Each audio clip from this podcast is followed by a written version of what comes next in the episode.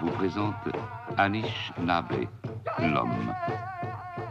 Algonquin, pied noir, Cri, Ojibwe, Abenaki, Huron, Iroquois. Autant de noms qui ne représentent qu'un être, Anishinaabe, l'homme, l'Indien d'Amérique, le mal connu. À travers cette série de contes et légendes, vous apprendrez à le connaître mieux.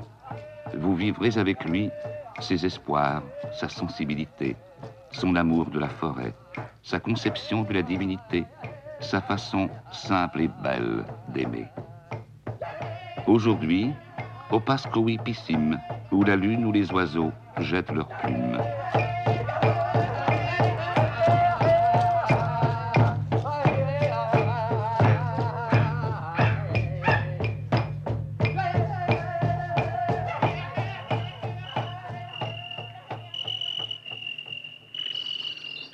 Au cœur de la forêt de Manitowapan, Une clairière.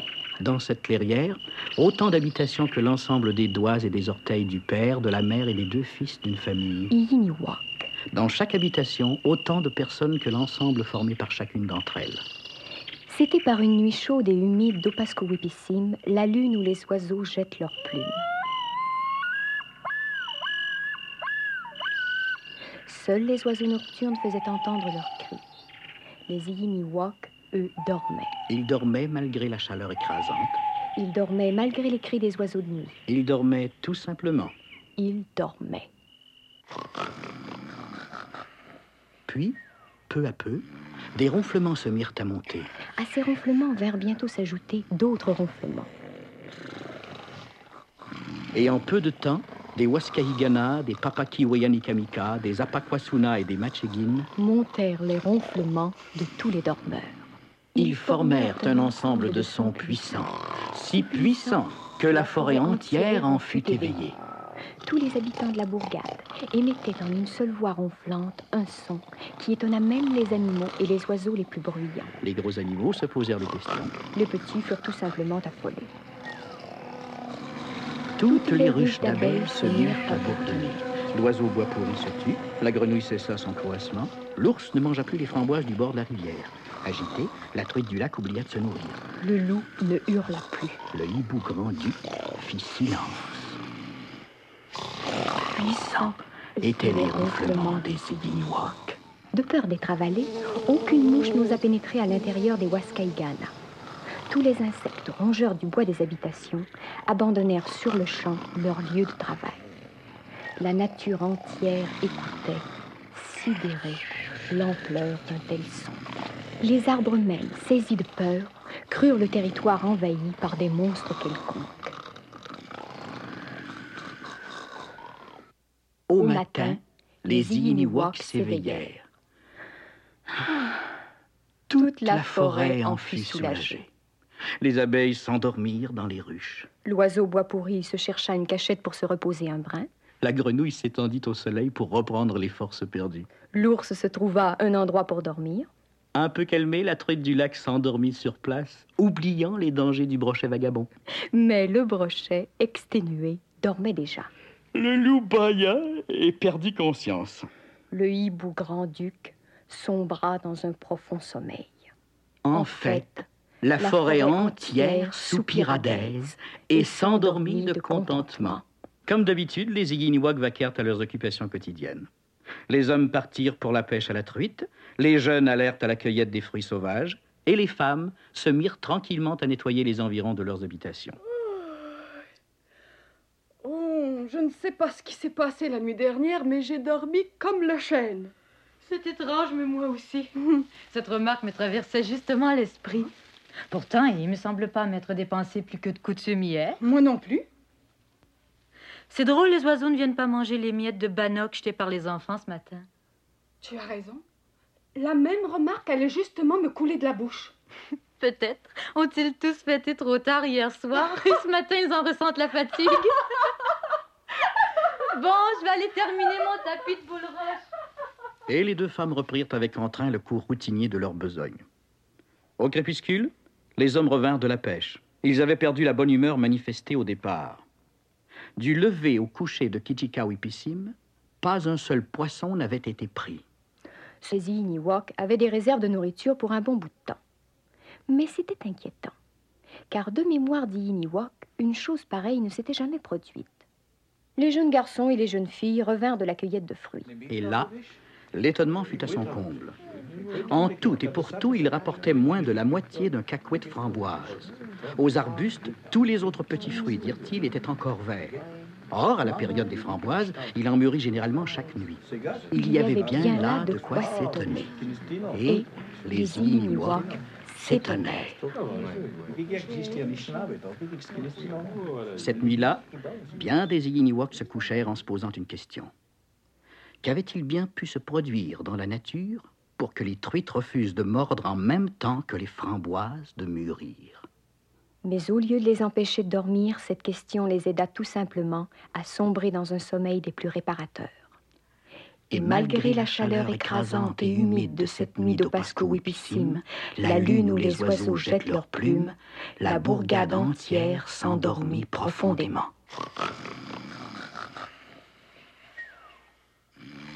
Bientôt, des Waskaigana, des Papakiwe Anukamika, des Apakwasuna et des Machigin, les ronflements des dormeurs se mirent à mourir. En peu de temps, ces ronflements formèrent un ensemble de sons puissants, si puissants que la forêt entière en fut éveillée. De nouveau, les ruches d'abeilles se mirent à bourdonner. Comme la veille, l'oiseau bois pourri se tut. Pas plus que la nuit précédente, la grenouille n'osa croasser. L'ours, pourtant affamé, abandonna sa recherche nocturne de nourriture. À nouveau agitée, la truite du lac oublia de se nourrir. Pour la seconde nuit, le loup ne hurla pas. Le hibou grand-duc fit grand silence. Ils étaient bien puissants, les ronflements de ces Inuits. Cette nuit-là non plus, aucun moustique n'eut le courage de pénétrer à l'intérieur des Waskaigana, de peur d'être avalé. Toute la nature, fatiguée d'entendre un tel son, commençait à se sentir malade. Même les arbres n'avaient plus la force de produire la sève nécessaire à la survie de leurs feuilles.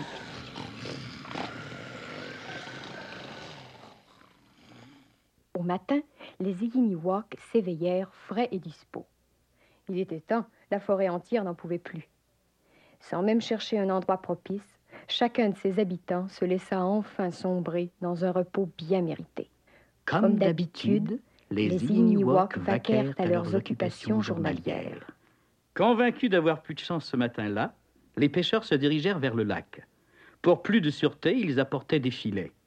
Les jeunes gens et les enfants s'en allèrent à la cueillette des fruits sauvages. La nuit, sans doute possible, avait fait mûrir les fruits verts de la veille.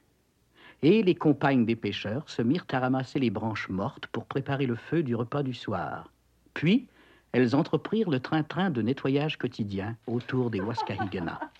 C'est drôle hier de voir les hommes revenir les mains vides. Oui, mais ça m'a quand même inquiété. Une chose pareille se produisait pour la première fois. Allons donc, ne t'inquiète pas. Tu devines pas pourquoi personne n'a rapporté de poisson Plutôt que de vraiment faire la pêche, nos hommes se sont tout simplement réunis pour se raconter des histoires. Il n'y a pas là de quoi s'inquiéter. Mais les jeunes Ils n'ont pas trouvé de framboise non plus. Il fait trop chaud. Il n'y a pas plus depuis une demi-lune. Bon, très bien. Mais alors, peux-tu me dire où sont passés les oiseaux? Il n'y en a pas plus ce matin qu'hier. Ah, mais tiens, c'est vrai. Tu commences à m'inquiéter. Et les mouches? Et les moustiques? Où sont-ils donc? Ils sont absents aussi. C'est vrai? Ce matin-là, les deux femmes ne rirent point de leurs remarques et firent silence.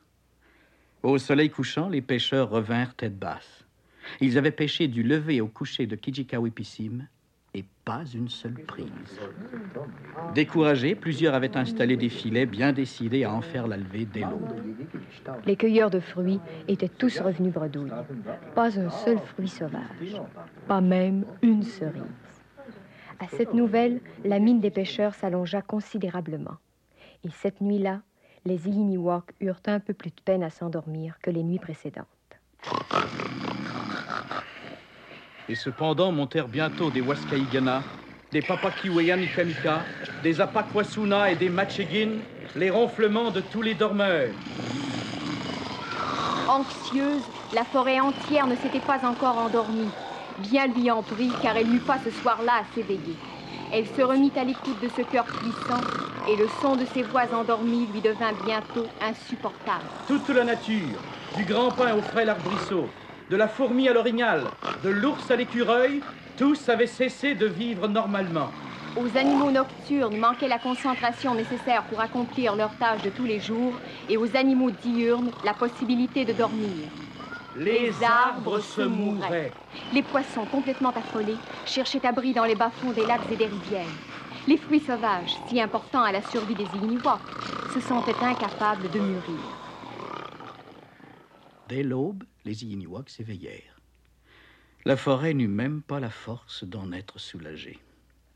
La nature était perturbée au plus haut point. Aucune espèce animale ou végétale ne pouvait plus vivre selon l'ordre établi par Kijimanito. Sans prendre la peine de manger, les pêcheurs se dirigèrent vers le lac pour élever les filets. Aucun poisson n'avait tenté de les traverser durant la nuit. Au bord de la forêt, les jeunes de la bourgade trouvèrent des framboises encore vertes, tombées des framboisiers sur un sol où les herbes mêmes se desséchaient. Quant aux femmes, elles délaissèrent cueillette de bois et nettoyage quotidien. Tu avais raison. C'est une impression étrange, mais quelque chose de terrible se prépare. La faim est pire que la noyade. Et ce sont toujours les enfants qui en souffrent le plus. Ça m'inquiète. Il reste juste assez de viande séchée pour les soleils correspondant aux doigts de la main. Puisqu'il Manito se souvenir que nous sommes ses enfants et ses frères et sœurs. Assises à la sortie de leur Waskaïgana, les femmes firent silence, mais n'y pensaient pas moins gravement. Aucun oiseau, pas de mouche, ni de moustiques. Tous étaient absents. Et les arbres laissaient pleurer leurs feuilles. Ce soir-là, il y eut grand conseil autour du feu central de la bourgade. Mais les Mystiquaskik résonnèrent bien tristement et les danses furent oubliées. Le chef parla avec appréhension du prochain pipon. Il avait lui-même vécu plusieurs pipones de famine. Mais de saison de soleil et de fruits, jamais personne n'avait manqué de nourriture. On parla beaucoup des étranges phénomènes des jours précédents. Les énumérer n'apporta aucune solution. C'est alors qu'un vieux de la bourgade vanta les conseils d'un devin rencontré jadis. Il répondait au nom de Manito Kassou. Il habitait à deux soleils de marche vers le couchant, face à eux, de l'autre côté du lac. Sans vent, un seul soleil suffisait pour s'y rendre en Wasqué aussi. Le lendemain fut marqué jour de chasse pour toute la tribu. La saison n'était certes pas favorable à la consommation du gibier, mais la crainte de la famine faisait oublier le mauvais goût des mets. À la fin du conseil de bourgade, un messager partit sur le champ solliciter l'aide du sage Manitokassou. Il fit la traversée du lac de nuit afin d'être de retour avant le prochain coucher de Kichikawipissim. Confiants, les Inuits allèrent se coucher. Et malgré la chaleur humide, montèrent bientôt des Waskaigana, des Papakiwe Anikamika, des Apakwasuna et des Machigin, les ronflements de tous les dormeurs. La forêt entière ne dormait plus depuis plusieurs nuits. Et si jamais elle avait nourri l'espoir de se reposer enfin cette nuit-là, elle le perdit dès la tombée des feux. Aucun répit ne lui fut accordé. Au réveil, les Inuits ne notèrent aucun changement au sein de la forêt. Autour de la bourgade, aucune vie ne se faisait sentir. Les chasseurs s'armèrent donc sans grand enthousiasme. Le chef les divisa en équipes de trois et à chacun octroya un territoire. Tous partirent rapidement avec l'espoir de ramener du gibier le plus tôt possible. C'est bien sûr aux jeunes garçons et aux jeunes filles que fut confiée la chasse à la grenouille et à la tortue. Les femmes, elles, se mirent à ramasser le bois en silence. Aucune n'avait envie de parler. Au coucher de Kijikawepissim, les chasseurs revinrent complètement découragés. Point de gibier. Aucun d'eux ne put se vanter d'avoir rencontré même une mouche dans la forêt. De mémoire des Inuits, cela ne s'était jamais vu. Les jeunes gens, eux, osèrent à peine revenir à la bourgade. De grenouilles, point. De tortues, point. Pas un seul de ces délicieux petits animaux ne s'était montré le bout du nez.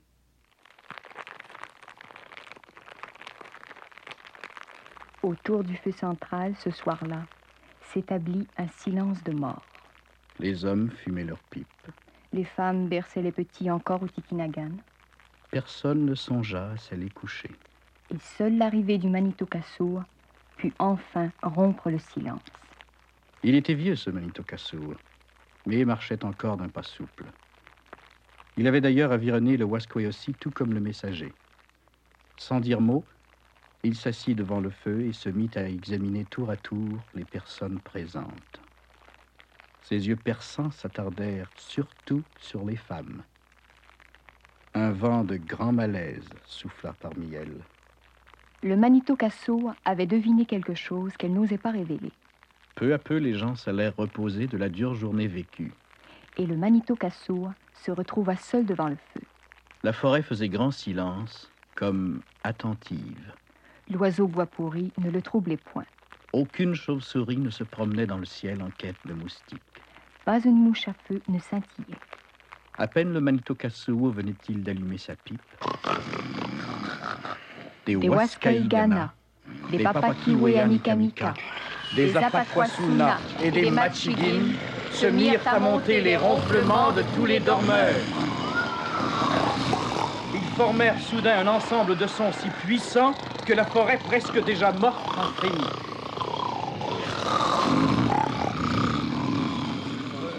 Calme Manito sursauta. Puis, un sourire absolument ébloui transforma son visage ridé. Tout comme un vieil homme peut parfois sourire en regardant un enfant jouer. Au réveil, les Iiniwak trouvèrent le Manito Kasuo toujours assis près des restes fumants du feu central de la bourgade. Le Manito Kasuo souriait. Lui avait compris, mais pas les habitants de la bourgade. Le plus dur de sa tâche restait à accomplir. Il devait leur révéler la cause de ces phénomènes étranges et le moyen d'y remédier. De toute la durée du soleil, pas un mot ne coula de sa bouche. Chaque Iniwu mourait d'envie de connaître l'opinion du Manito Kasuo sur les récents événements. Mais personne n'osa questionner. Chacun s'en tint aux usages. Un Iniwu libre peut se raconter, mais évite les questions pour ne pas s'entendre répondre de fausseté. Le repas du soir terminé, les Illiniwaks se regroupèrent tous autour du feu central de la bourgade, soit pour y fumer la pipe, soit pour y bercer un enfant encore au Tekinagan. Mais en son fort intérieur, chacun nourrissait l'espoir que le Manito Kasuo se décide à parler. Une fois rassuré de la présence de tous les Illiniwaks de la bourgade, Frère Yiniwok, Kidje Manito, notre frère et notre père à tous, créa le monde. Puis, il nous y installa. Il nous donna les moyens d'apprendre à y vivre en accord avec nous-mêmes et ce qui nous entoure. Les forêts, les lacs, les rivières font partie de notre entourage. Les animaux font partie de nous-mêmes. Ne le sommes-nous pas à moitié? L'ours surtout est notre parent. Notre ancêtre vient de lui et lui de notre ancêtre. Quand les Eyiniwok furent laissés à eux-mêmes par Wesukeshek, le fils de Kije Manito, il leur fut donné le pouvoir de se reproduire et même d'y prendre plaisir. La chaleur humide d'Opasco Wipissim, la lune où les oiseaux jettent leurs plumes, est bien accablante. Peut-être réchauffe-t-elle beaucoup les sens des Eyiniwok Peut-être même les pousse-t-elle à abuser des plaisirs de la lutte amoureuse? Cette lutte fatigue beaucoup. Elle provoque une détente si complète que l'ennemi, le feu ou l'inondation pourraient bien avoir raison de ses adeptes sans même parvenir à les éveiller. Mais dans leur sommeil, ces Eyiniwok, fatigués, ronflent. Tous ensemble, ils émettent un son si terrible que leur entourage en est complètement perturbé. Les animaux de la forêt sont en fuite. Incapables de vivre dans un tel climat, les arbres et les plantes se laissent mourir. Les poissons affolés se cachent au fond de l'eau et oublient de se nourrir.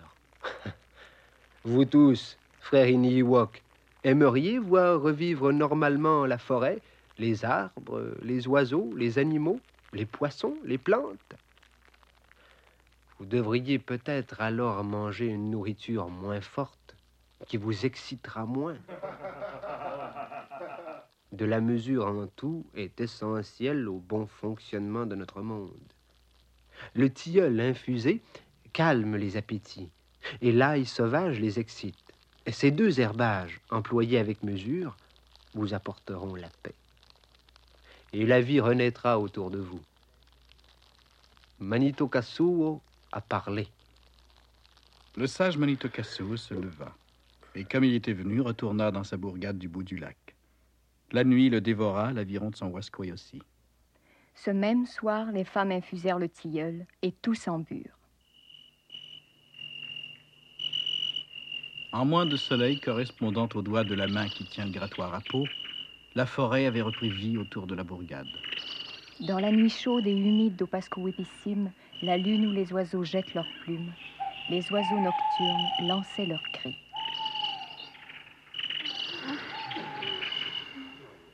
Des Waskaigana, des des Apakwasuna et des Machigin montaient les sons doux des respirations régulières des dormeurs.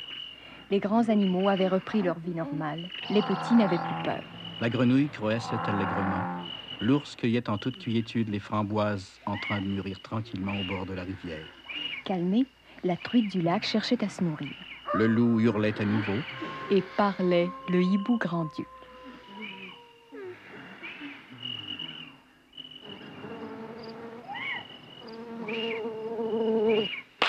Rassurés, les mouches et les moustiques furetaient partout. Les insectes rongeurs travaillaient maintenant avec patience le bois des Waskaigana, des Papakiweanikamika, des Apakwasuna et des Machigin.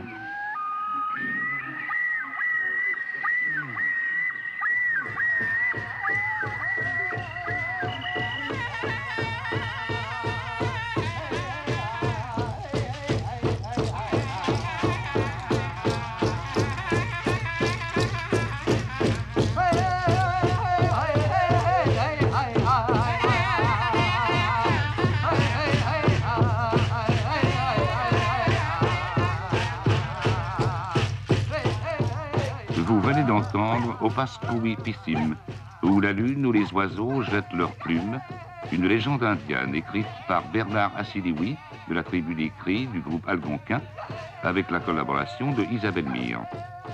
On fait revivre pour nous ces voix de la forêt, Ginette Morin, Louise Laparé, Louise La Douceur, Pierre Curzi et Bernard Assiliwi. Les chants et danses algonquins sont interprétés par Bernard Assiliwi, Puxina Assiliwi, Maxime Yatawanage et Luce Wastantillo. Technicien au contrôle, André Deslauriers. Bruiteur, Jacques Hardy. Assistante à la réalisation, André Giguère. Réalisation, Jean Boisjoli.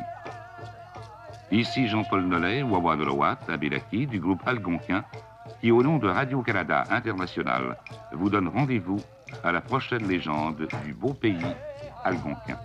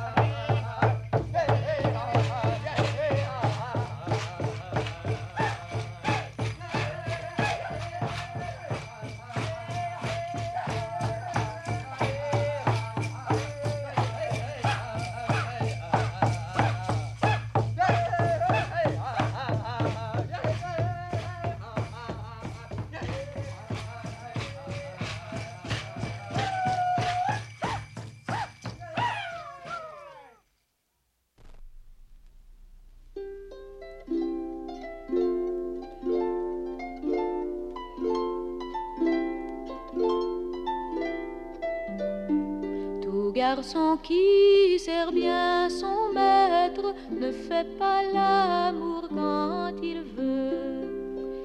J'ai bien manqué une seule fois d'aller la voir.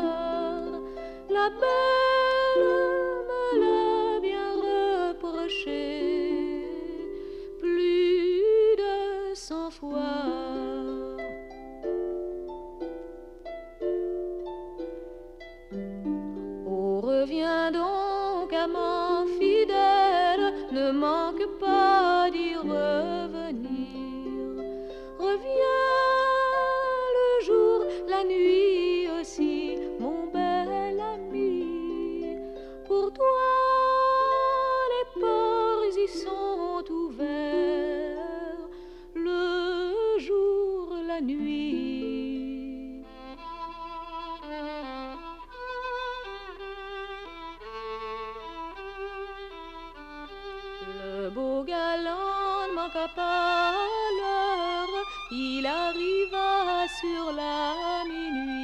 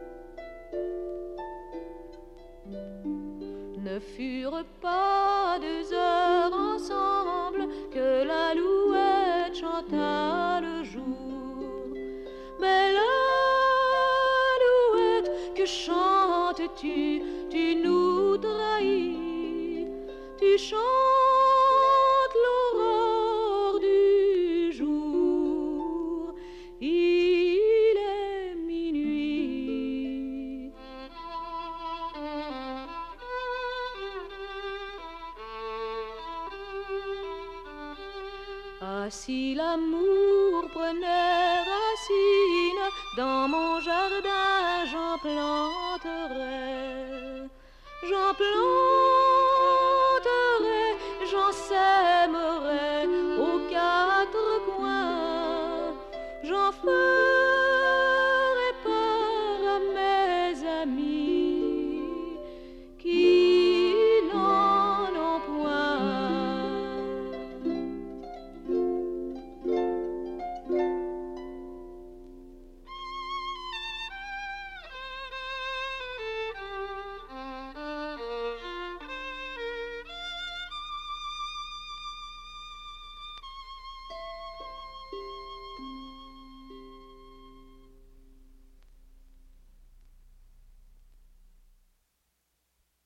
Ici Radio-Canada.